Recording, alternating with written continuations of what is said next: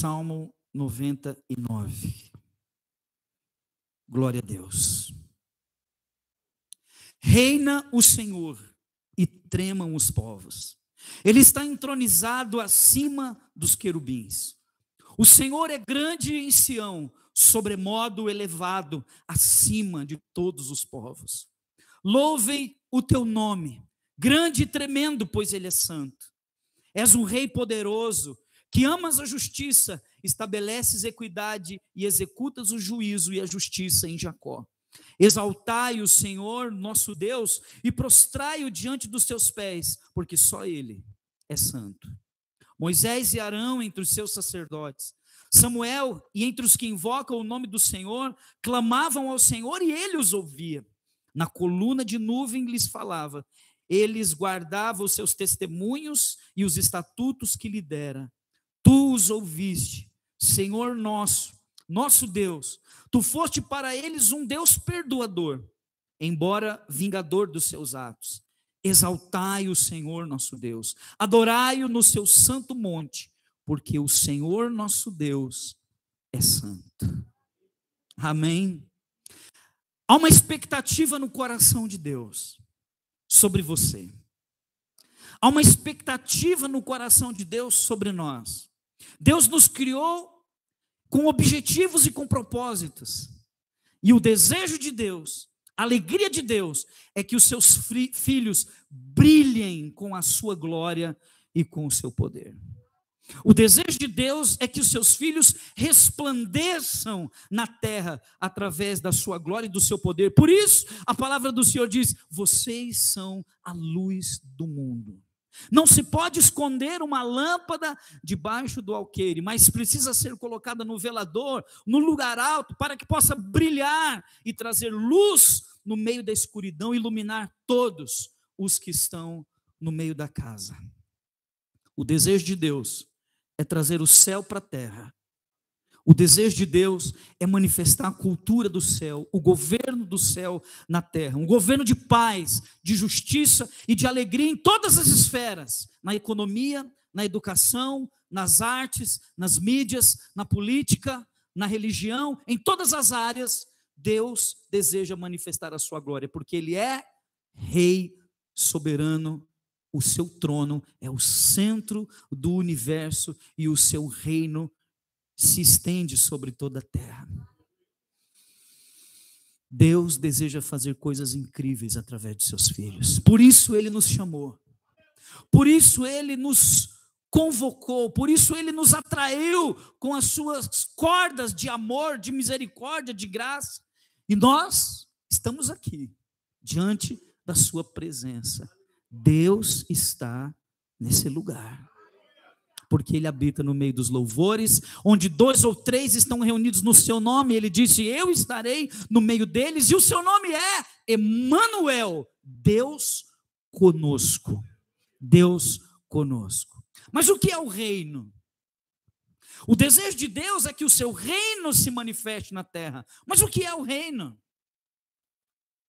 Parece uma coisa abstrata, uma coisa assim, o reino de Deus é algo extraordinário. O reino é a esfera do seu governo, é o território onde a sua vontade, os seus estatutos e os seus princípios são cumpridos e obedecidos. No céu não há tristeza.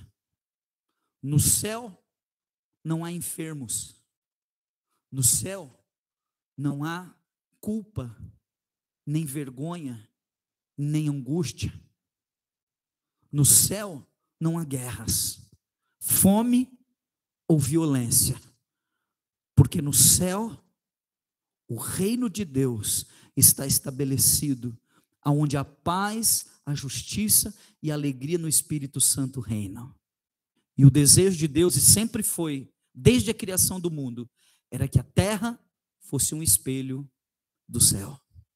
Que a terra fosse um reflexo do governo de Deus.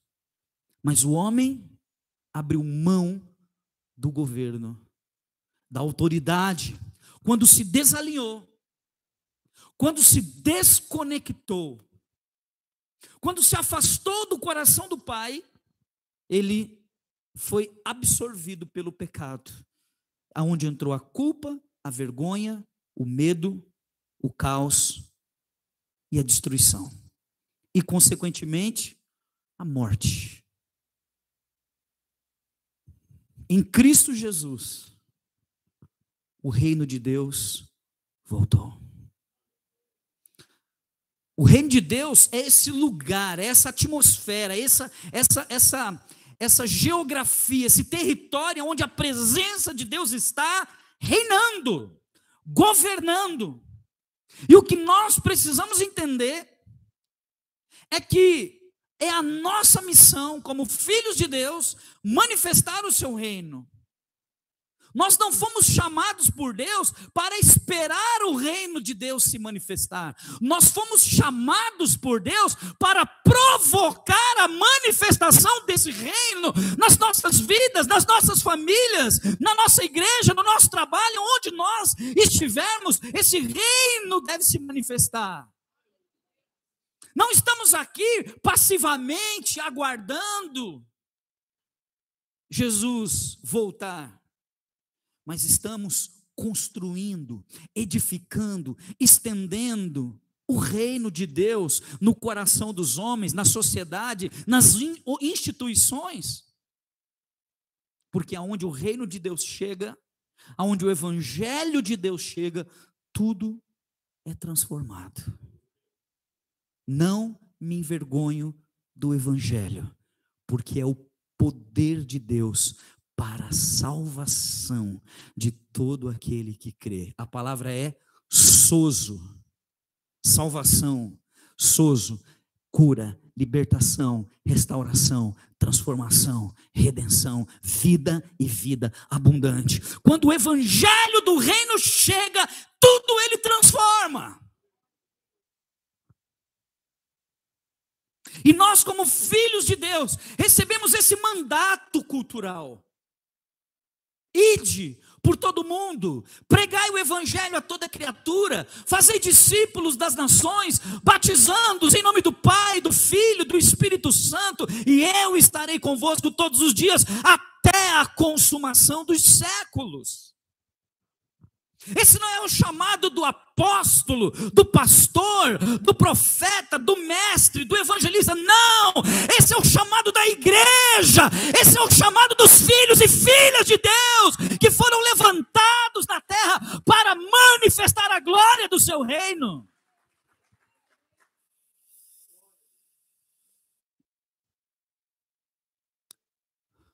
Há quem espere o reino chegar.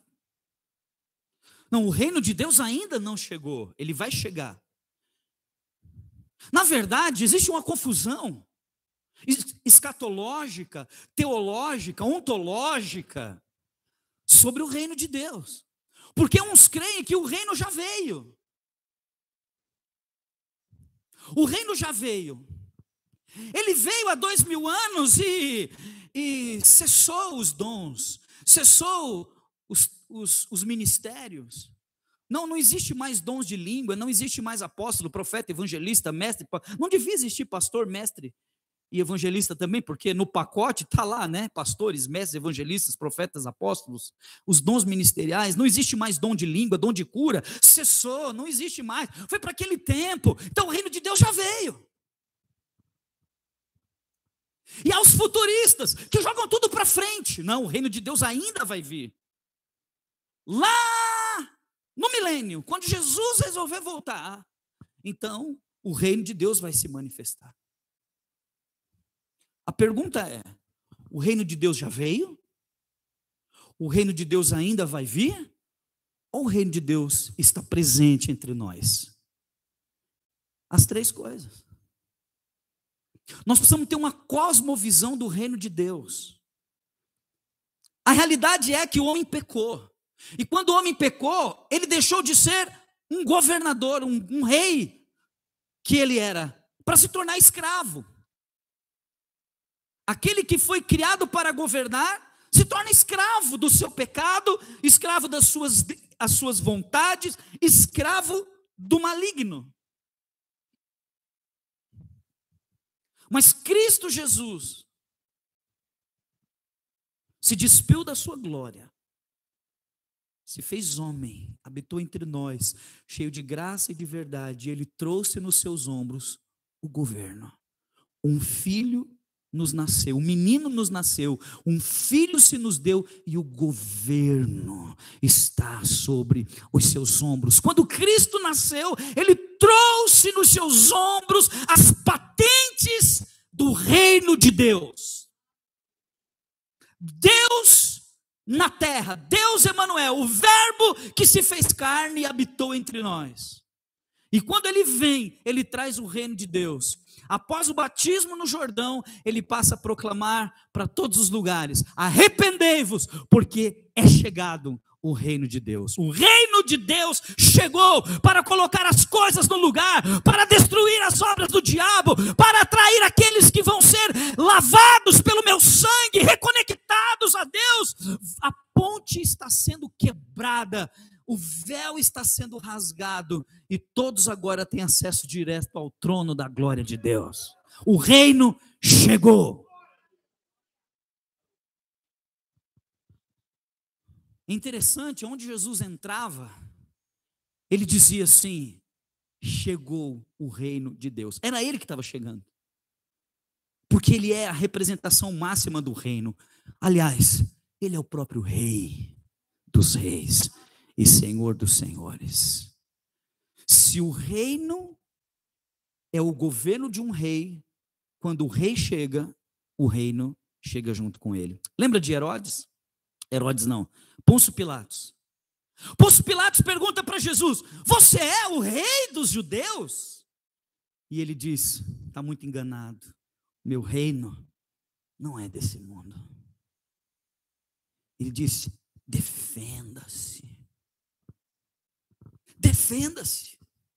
Até parece que você quer ir para a cruz. Até parece que você está ansioso por entregar a sua vida como se fosse um sacrifício.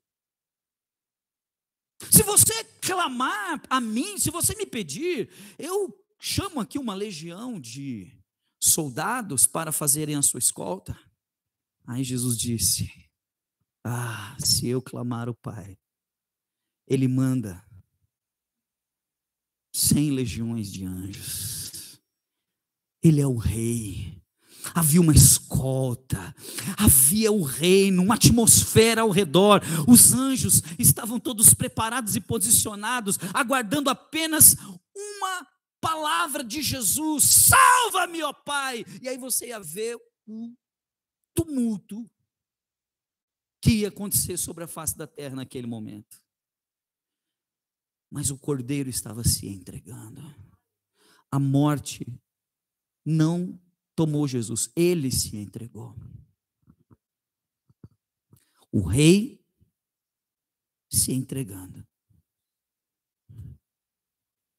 Nas crônicas de Nárnia, escrita pelo pastor C.S. Lewis, o leão se entrega para ser sacrificado. Mas o que ele não sabia é que o sacrifício de Asla produziria um poder sobrenatural de ressurreição e ao terceiro dia ele estaria de volta para manifestar a sua glória. O diabo deu um tiro no pé. Porque lá na cruz do Calvário, o rei estava sendo colocado sobre o seu monte. Davi teve um vislumbre da cena da, da, da crucificação e ele disse: Eu coloquei o meu rei no seu monte. E quando Jesus bradou, Tetelestai, ele colocou todo o principado e potestade, dominador debaixo dos seus pés. Na cruz, Jesus triunfou sobre os nossos inimigos para sempre e nos deu o direito à vida eterna, à salvação e nos resgatou para uma nova vida. O reino chegou. Mas o reino também virá, porque o mesmo Jesus que foi manifestado na carne, justificado entre os gentios, crido no mundo e recebido na glória, voltará nas nuvens dos céus para trazer visivelmente e fisicamente o seu reino sobre a terra, ao qual ele governará para sempre. Apocalipse não é um livro de destruição, é um livro de redenção. É por isso que eu olho com esperança para a igreja, porque em Apocalipse a igreja está gloriosa, adornada, transformada, restaurada, lapidada, pronta para entregar os reinos desse mundo para o seu noivo. Apocalipse é um livro de redenção. A tônica é a redenção. A tônica do livro de Apocalipse não é a besta, o anticristo, ou qualquer outra coisa nesse sentido. A tônica do livro de Apocalipse é o rei voltando nas nuvens dos céus para estabelecer o seu governo na terra, aonde o leão pastará com o boi, e não haverá mais lágrima, nem tristeza, e nem morte, e nem pranto, porque as primeiras coisas se passaram e eis que tudo se fez novo. Aonde os filhos de Deus reinarão com ele para sempre.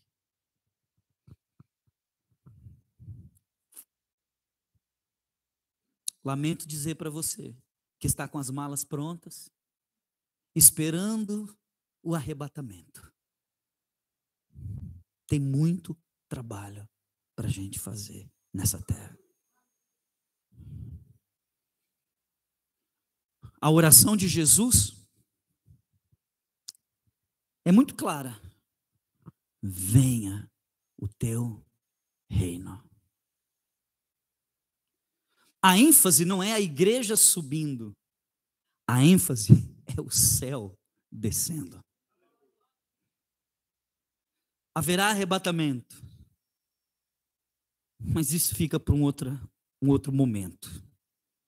Uma, uma pregação sobre escatologia e sobre arrebatamento da igreja. O que eu quero dizer para você é que nós temos uma mentalidade escapista. Depois da Segunda Guerra Mundial, entrou uma doutrina na igreja. Antes da, da Segunda Guerra Mundial, os reformadores, a pregação deles era uma pregação de transformação, é o reino de Deus transformando a sociedade, transformando o coração dos homens, estabelecendo os princípios do reino de Deus na economia, na educação, nas artes, na ciência, na política, em todas as coisas, e houve uma revolução quando os princípios do reino de Deus foram incorporados na sociedade.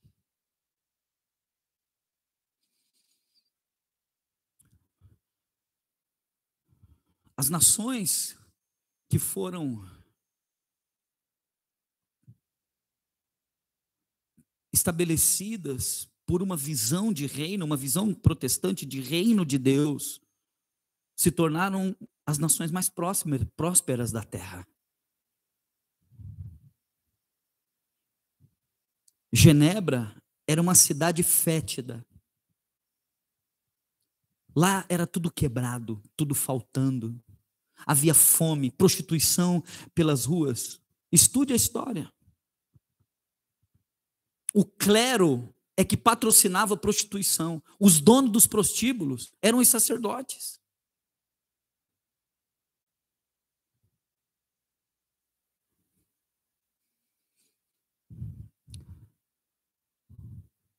Mas Deus levantou ali um homem como João Calvino e a reforma estava varrendo Escócia, a França, a Suíça, os países europeus, o impacto do mundo de Deus começou a transformar as coisas ali. A corrupção foi removida. As pessoas eram cuidadas. as pessoas começaram a ter acesso a escolas e as maiores universidades do mundo foram formadas nessa época. Dentre elas, Harvard, Oxford e tantas outras, que têm mais de 20 prêmios Nobel. As melhores faculdades do mundo nasceram de uma visão de reino. Venha o teu reino. E aí, a Suíça, Genebra, Zurique, toda aquela região se tornou uma cidade de excelência. Porque cada morador descobriu que eles deveriam fazer as coisas como se fizesse para Deus. Tudo que fizeres por ações ou palavras, faça para a glória de Deus. A excelência é para Ele. Viva uma vida de excelência, tenha um caráter excelente, tenha um estilo de vida excelente, faça o seu melhor para Deus. Isso entrou na cabeça daquela sociedade e até hoje ele escolhe os frutos dessa visão. Vamos fazer relógios. Então, nós vamos fazer os melhores relógios do mundo, porque nós estamos fazendo para a glória de Deus. Resultado? Quais são os melhores relógios do mundo? Os suíços. Vamos abrir aqui uma fábrica de chocolate. Uau, vamos fazer os melhores chocolates do mundo, porque é para a glória de Deus. Quais são os melhores chocolates do mundo? O chocolate suíço. É o reino de Deus chegando e transformando a vida das pessoas, das famílias, dos cidadãos. Paz, justiça e alegria no Espírito Santo de Deus. Isso é só um vislumbre, um fio daquilo que o reino de Deus pode produzir. Eu sei que o reino de Deus alcançou a sua vida e ele está transformando e continuará transformando a nossa história até o dia de Cristo Jesus. Nicodemos era um sacerdote. Nicodemos era um homem que conhecia a palavra, era um do, dos, dos, dos altos ele, ele fazia parte do alto escalão dos sumos sacerdotes. E ele conhecia muito sobre reino, porque a visão do reino de Deus era uma, é sempre foi uma visão judaica e se tornou uma visão judaico-cristã. Então ele sabia o que era o reino de Deus. E Jesus estava pregando: arrependei-vos, porque o reino de Deus chegou. Aquilo que vocês esperavam e oravam e clamavam a vida inteira acaba de chegar. Eu trago nos meus ombros o reino de Deus.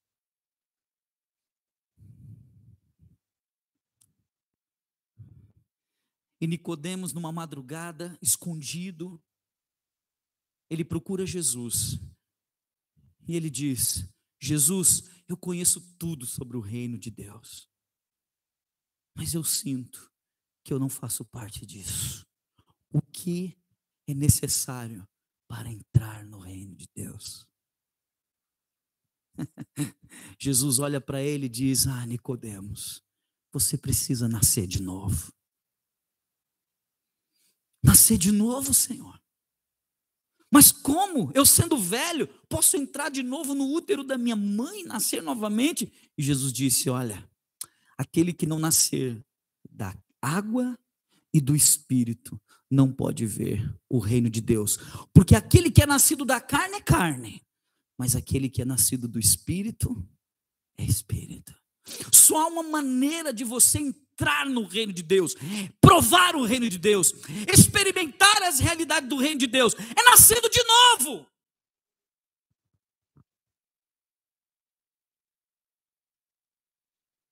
E quando nós olhamos para algumas histórias bíblicas, nós temos ali uma referência daquilo que o reino de Deus provoca nas nossas vidas. havia um homem chamado Mefibosete, o fator Mefibosete. Quem era esse homem? Era um príncipe. Mefibosete era filho de Jonatas, neto de Saul, que pelo desalinhamento perdeu a autoridade e o governo. E os inimigos então prevaleceram contra eles, porque a autoridade foi tirada. E aí, enquanto os filisteus arrasavam com a nação, a babá de Mefibosete pega ele no colo e sai correndo para salvar a vida da criança, e ela cai, o menino cai, quebra os dois pés e fica aleijado dos pés.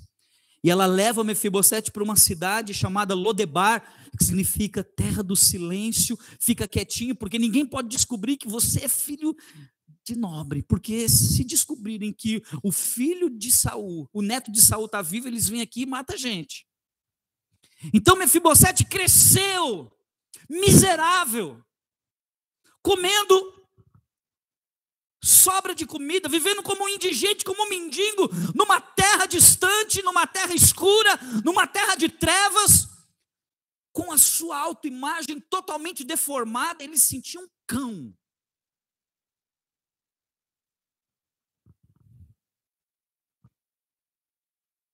Vazio, sem esperança, e na ignorância da sua própria identidade.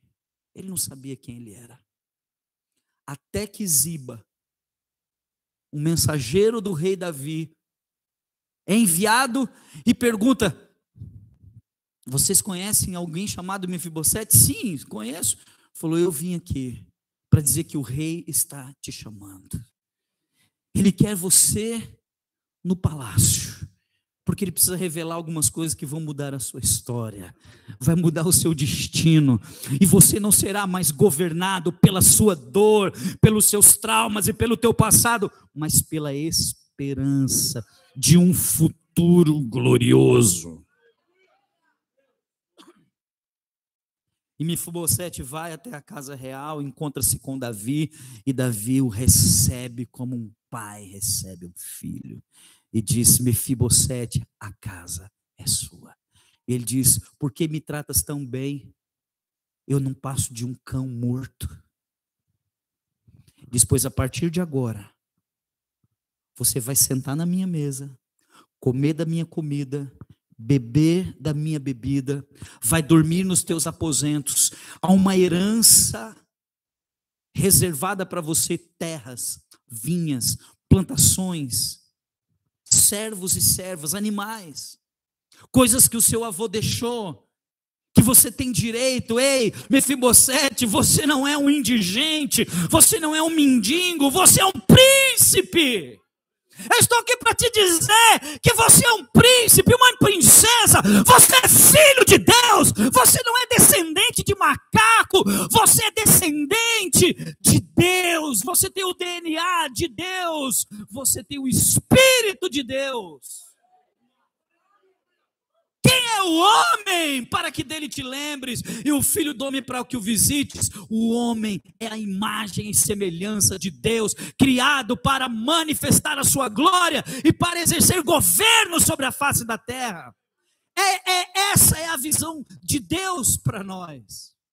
E que o humanismo quer reduzir. Aliás, se você acredita mesmo que você é descendente do macaco, no dia das mães, compra um buquê de flores, vai no zoológico e faz uma visita para sua avó.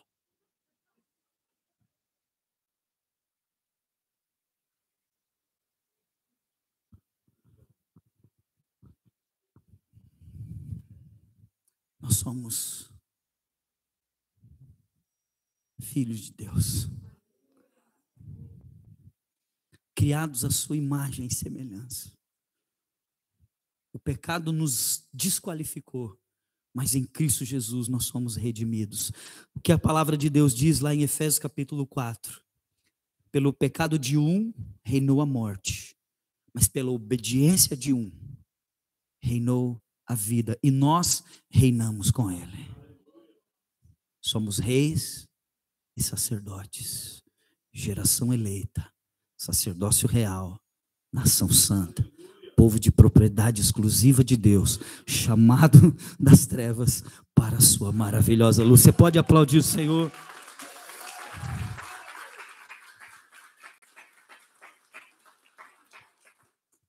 Mefibosete acreditou a vida inteira na mentira da insignificância. Quem é você? Não importa, eu não sou ninguém. Sabe, o diabo quer nos prender na mentira da insignificância. Porque se eu acredito que eu sou mesmo insignificante, para que lutar pelos meus sonhos? Para que desenvolver os meus dons e talentos? Para que florescer?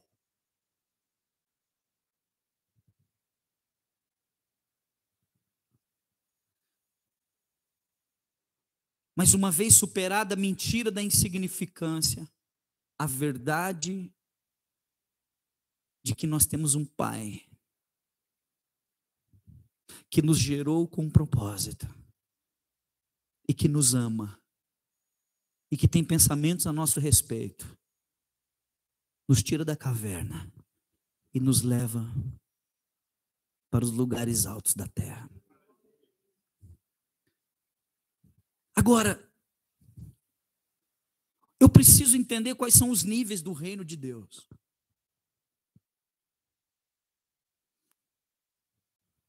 Para que, a que a realidade do reino se manifeste em mim, eu preciso entender. Quais são os níveis do reino? Eu lembro, Jesus contou uma parábola do semeador e ele falou sobre quatro solos.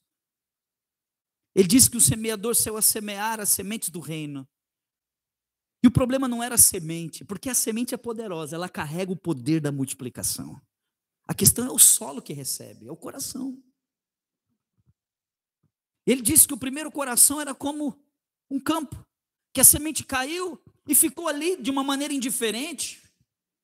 Tem gente que vai para a igreja e é roubado na semente antes do culto terminar. O culto está rolando, a palavra de Deus está falando e a pessoa está no Instagram. Está olhando não sei o quê. Está lá só corpo, está pensando na, na segunda-feira. Tem... Eu aprendi uma coisa: você precisa estar com a sua mente onde o seu corpo está.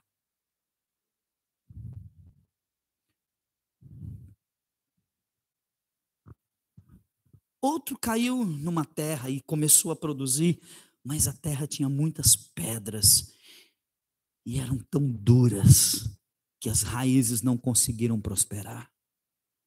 Tem gente que ouve a palavra, mas tem um coração tão duro, tão empedrecido pela incredulidade, que a palavra não cria raízes. E ele fala de um outro coração que a semente germinou, mas as, os espinhos sufocaram os, os prazeres desse mundo. Tiraram a força da semente. Mas tem um coração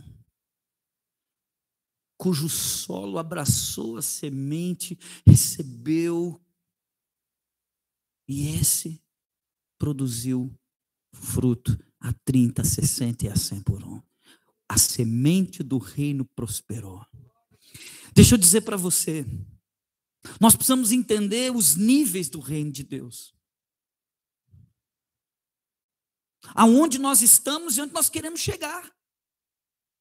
E o primeiro nível do reino de Deus é o nível da cruz. É o nível da salvação. Éramos perdidos, pecadores, não conhecíamos a Deus como Pai, nós éramos escravos e nem sabíamos que éramos, porque só existem dois reinos: o reino das trevas e o reino de Deus.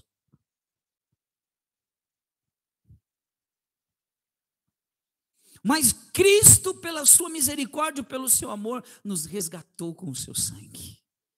Perdoou os nossos pecados, quebrou a maldição que estava sobre nós e nos deu vida juntamente com Cristo, pela graça, sois salvos. Isso não vem de vós, é dom de Deus. No momento que você entrega a sua vida para Jesus, você dá o primeiro passo para dentro do reino. Você entra no primeiro nível do reino. O problema é que a grande maioria dos crentes param por aqui.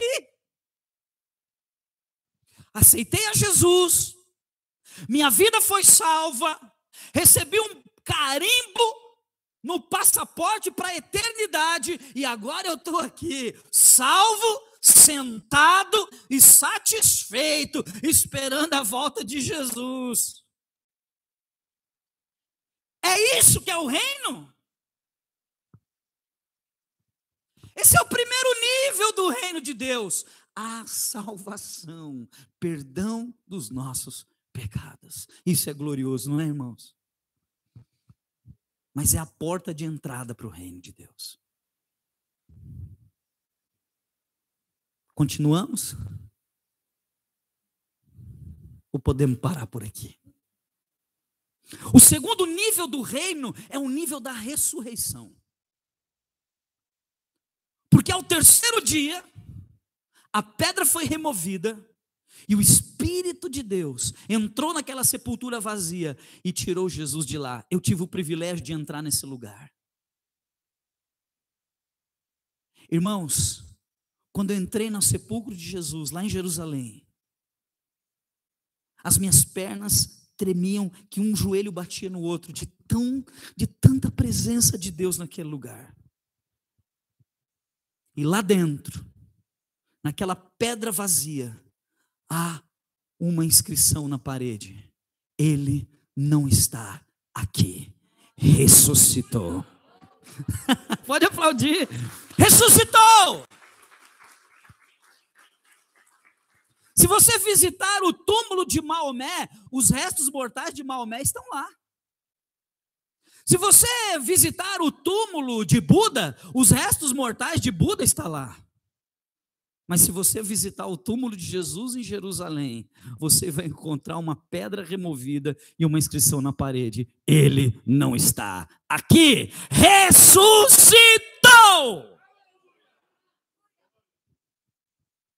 Ressuscitou! O primeiro nível do reino é a cruz, onde os meus pecados são perdoados. Mas o segundo nível do reino é a ressurreição, aonde eu recebo no meu espírito uma nova identidade, uma nova criatura. Aquele que está em Cristo, nova criatura é. As coisas velhas se passaram e eis que tudo se fez novo. Na dimensão da ressurreição é onde a nossa identidade começa a ser restaurada.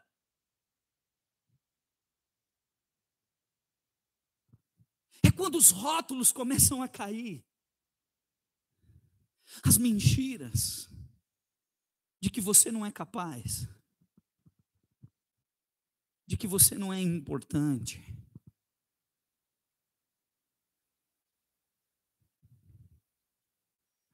De que você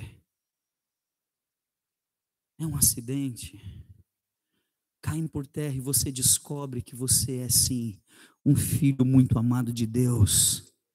Nem toda gravidez é planejada. Sim ou não? Mas Deus planejou você. Nem toda gravidez é planejada, mas o seu nascimento foi planejado por Deus. Eu não entendo as feministas. Eu não consigo imaginar um crente com um pensamento feminista. Porque a pauta número um do feminismo, sabe qual é? O direito de matar os seus próprios filhos, ainda no ventre. Precisamos rever algumas coisas.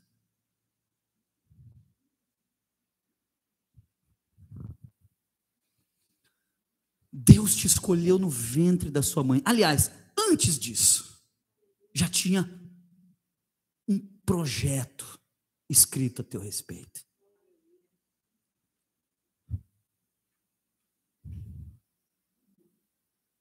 Jeremias, tu és profeta. Senhor, eu não passo de uma criança. Ô oh, Jeremias, antes de você nascer no ventre da tua mãe, eu já tinha te escolhido. Deus tem planos a teu respeito. Antes da fundação do mundo, ele já havia escrito no seu livro todos os nossos dias. Há um plano. Mas nessa vida, nós começamos a receber palavras de maldição. E o inimigo faz com que essa mentira da insignificância vai sendo consolidada nos nossos corações. Mas no nível da ressurreição, a sua identidade começa a ser restaurada. E as mentiras do diabo começam a cair por terra.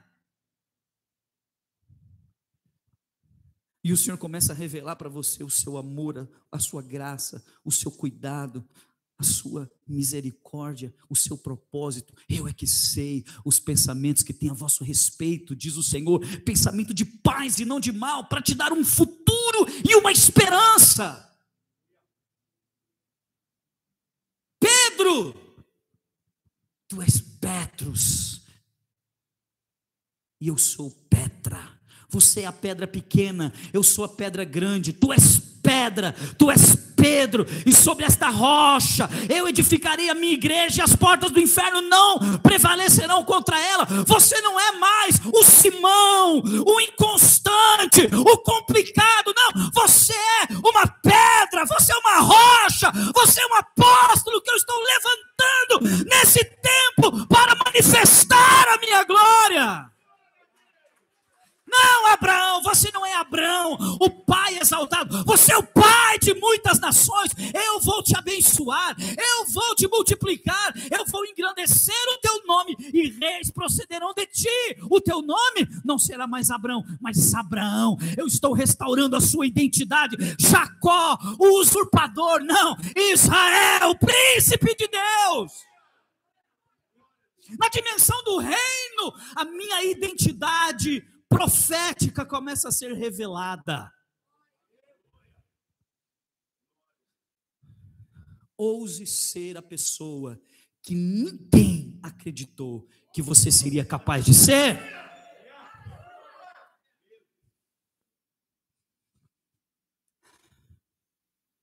Quando você mente, quando você engana, quando você fala mal da vida dos outros, quando você descrê, quando você se encolhe, você se move abaixo do nível da sua verdadeira identidade. Sobe o nível.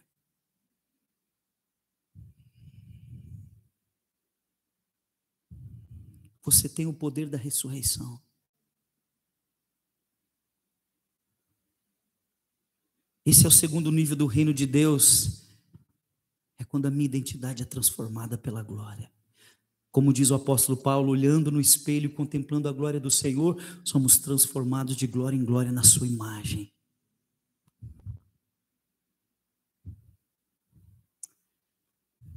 O terceiro nível do reino é o nível da ascensão.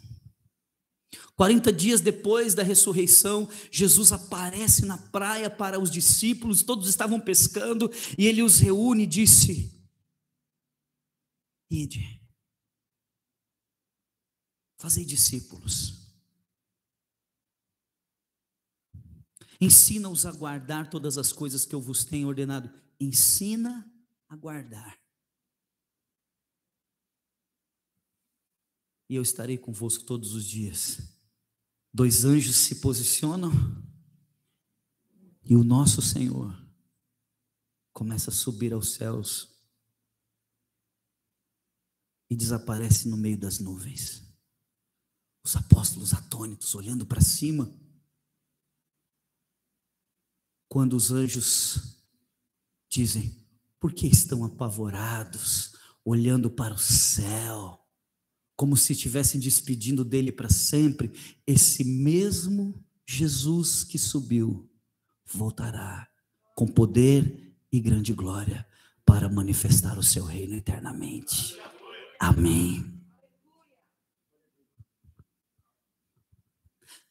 O terceiro nível do reino é o nível da ascensão. É o nível da maturidade espiritual.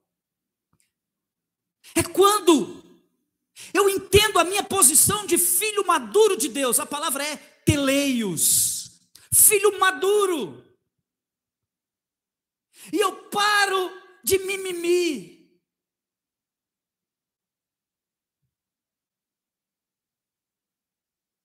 Se você gosta de mimimi, compre um gato gago para você cuidar. Filhos maduros de Deus, que sabem a sua posição, que sabem é, é, o preço pela qual foram comprados, não estão atrás de tapinha nas costas, eles querem manifestar o reino de Deus.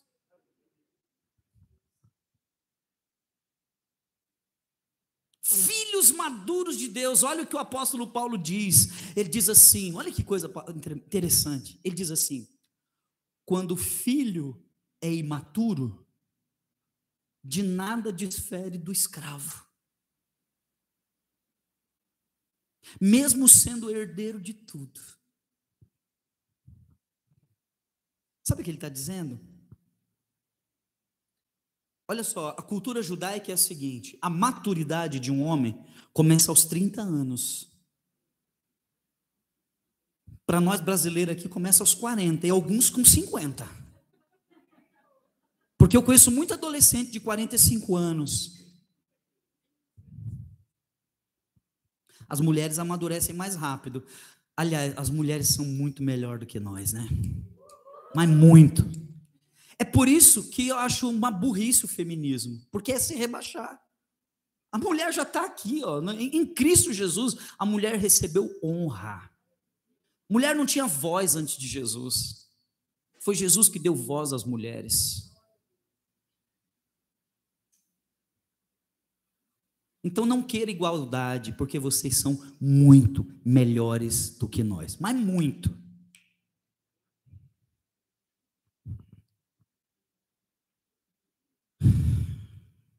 Então exige que o marido abra a porta do carro. Né? Bom, isso é outra coisa também. Não posso fugir da pregação aqui, gente. Maturidade não tem a ver com tempo de vida, mas para nós entendermos a referência judaica, uma pessoa não poderia receber herança antes dos 30 anos. Porque acredite-se que um homem, antes dos 30, ainda não está bem maduro. Por isso que Jesus começa o ministério dele com 30 anos. Porque é cultural. Então, olha o que a palavra de Deus diz. Se um homem, sendo filho, não for maduro o suficiente, ele não, ele não é diferente do escravo mesmo sendo dono de tudo, mesmo sendo herdeiro de tudo. Então, nós, como filhos de Deus, precisamos de maturidade espiritual. Para quê? Para usarmos, para recebermos a nossa herança.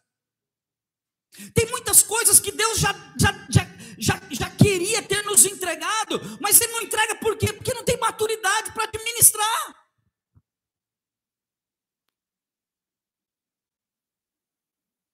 É como uma criança de 10 anos que pede para o pai para dirigir o carro. O pai fala: não dá. O nível da ascensão, irmão, é o nível da maturidade. E a maturidade, ela precisa ser intencional. Através do crescimento, do desenvolvimento espiritual, da busca. Nós vamos nos desenvolvendo crescendo e amadurecendo emocionalmente, espiritualmente. Ah, eu não vou mais na igreja, não. Por quê? Ah, porque ninguém me cumprimentou no, no culto.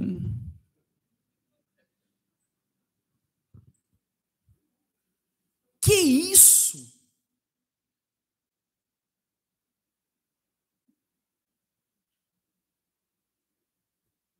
Onde estão os filhos maduros de Deus? Os teleios. Esse é o terceiro nível do reino. É quando você vê maturidade na vida de um crente. Ele passa pela prova, ele passa pela luta, mas ele está ali firme. Porque a sua fé é madura. Ele não fica de um lado para o outro como uma palha que o vento leva para lá e leva para cá. Não, ele é uma árvore plantada junto ao ribeiro das águas, que dá o seu fruto na estação própria, cujas folhas dão murcho e tudo que faz prospera. Por quê? Porque está amadurecendo, está crescendo, está se desenvolvendo na presença de Deus.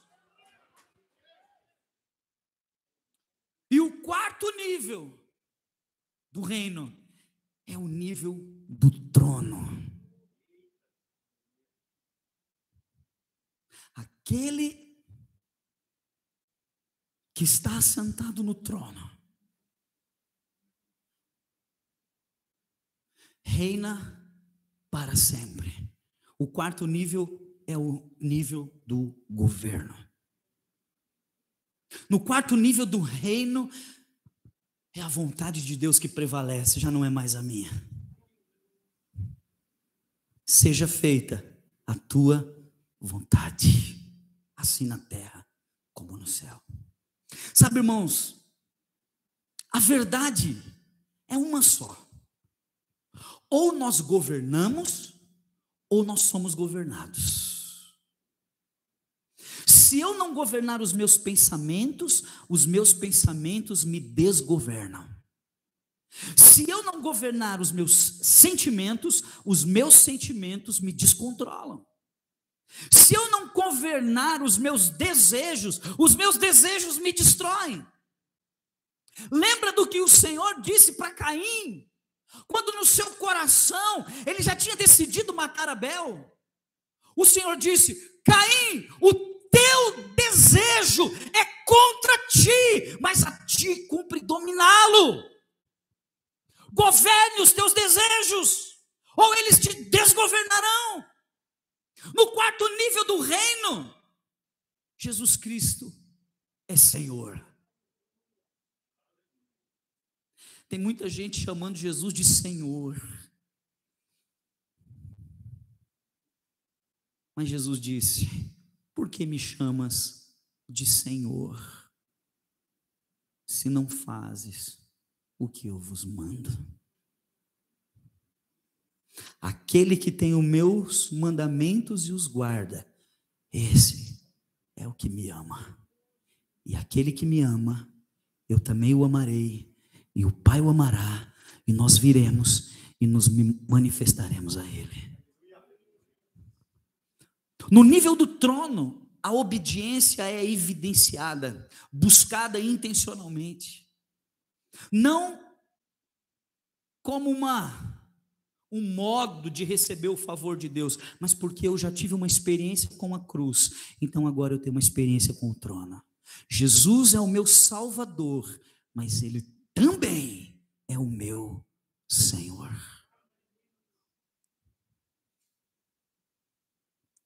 No quarto nível do reino, nós rendemos a nossa vontade.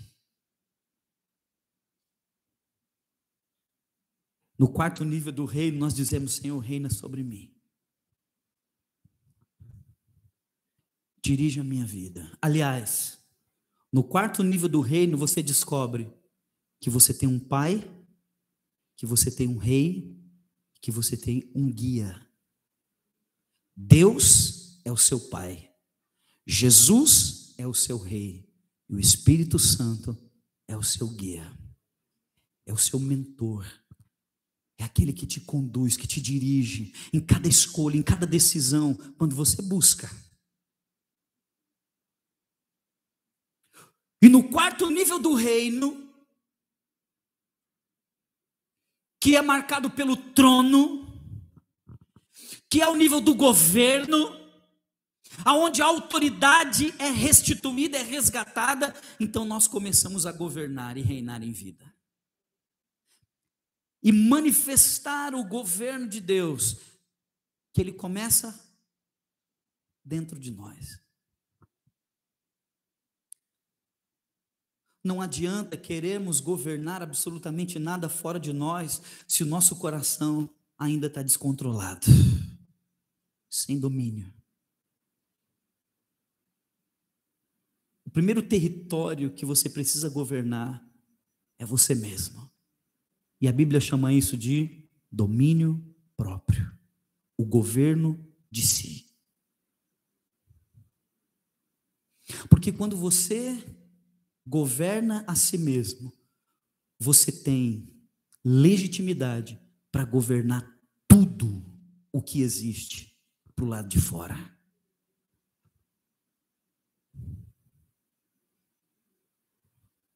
No reino de Deus, nós fomos chamados para governar. Por isso que a palavra diz que a igreja está sentada com Cristo nas regiões celestiais. O chamado de Deus para mim e para você hoje é provoque o reino de Deus. Manifeste o reino de Deus. Exerça o governo, a autoridade que o Senhor te deu. No seu próprio coração, na sua própria vida, na sua casa no seu trabalho, porque o reino de Deus está dentro de você e aonde você chega, o reino de Deus chega junto com você para colocar ordem no caos, para trazer soluções, para trazer restauração, para trazer vida e vida em abundância. Você é um embaixador do reino de Deus. O Senhor entregou para a sua igreja essa comissão. Esse é o nosso mandato cultural expressar o reino de Deus na nossa esfera de influência. Qual a sua esfera de influência? Quem são as pessoas que você influencia? Em casa, no trabalho, na escola, na sociedade?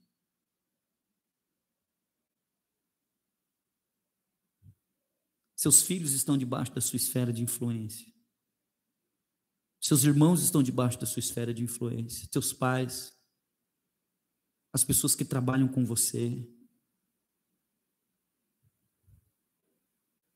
Ei, há uma expectativa na criatura, aguardando a manifestação da glória dos filhos de Deus.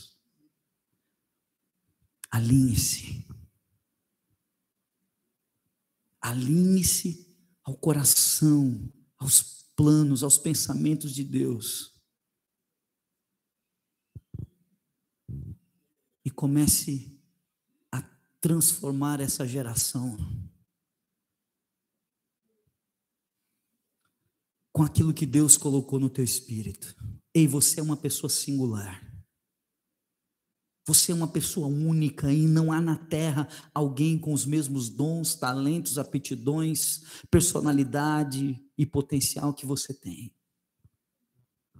E não importa qual seja a esfera de influência, faça do seu trabalho um sacerdócio. Seja você pai, mãe, profissional, pastor, comerciante, estudante, professor, gestor, empresário. Não importa qual seja a sua esfera de influência, faça disso um sacerdócio e permita que o poder e a glória de Deus irradie da sua vida em tudo aquilo que você faz. Você vai se tornar um imã e vai atrair as pessoas para esse lugar de comunhão com o Pai, com o Filho e com o Espírito Santo.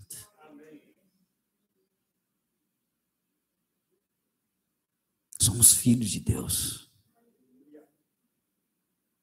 chamados das trevas para a Sua maravilhosa luz, para manifestar na terra a cultura do céu. No Antigo Testamento, a glória de Deus se manifestava no templo. Quando Jesus encontrou com a mulher samaritana, começa uma discussão teológica. Aonde Deus manifesta a sua glória? É em Jerusalém ou em Samaria? É no monte ou é no templo? Porque a glória de Deus se manifestava no templo, as pessoas iam de todos os lugares para Jerusalém para passar por aquele lugar e entregar a sua oferta de sacrifício, porque ali a glória de Deus se manifestava. Ela era local, ela era específica e ela era pontual. Mas na nova aliança, Jesus disse: está chegando a hora, e já chegou, em que os verdadeiros adoradores adorarão ao Pai em espírito e em verdade. Antes a glória de Deus se manifestava no templo, mas hoje a glória de Deus se manifesta na igreja. E o que é a igreja? Um lugar, um templo feito de pedras? Não. A igreja é você. A igreja sou eu. E aonde nós estamos, a glória e o poder de Deus se manifesta. Você, como filho de Deus, foi chamado para provocar o impacto de dois mundos: o mundo de Deus e o mundo dos homens. Eu quero dizer isso para você. Aonde você chega, cheio do Espírito, cheio da palavra, cheio da presença de Deus, dois mundos se chocam: o mundo de Deus e o mundo dos homens. E o sobrenatural se manifesta na tua vida. O poder de Deus se manifesta na tua vida. Então, fique de pé. Tome posição.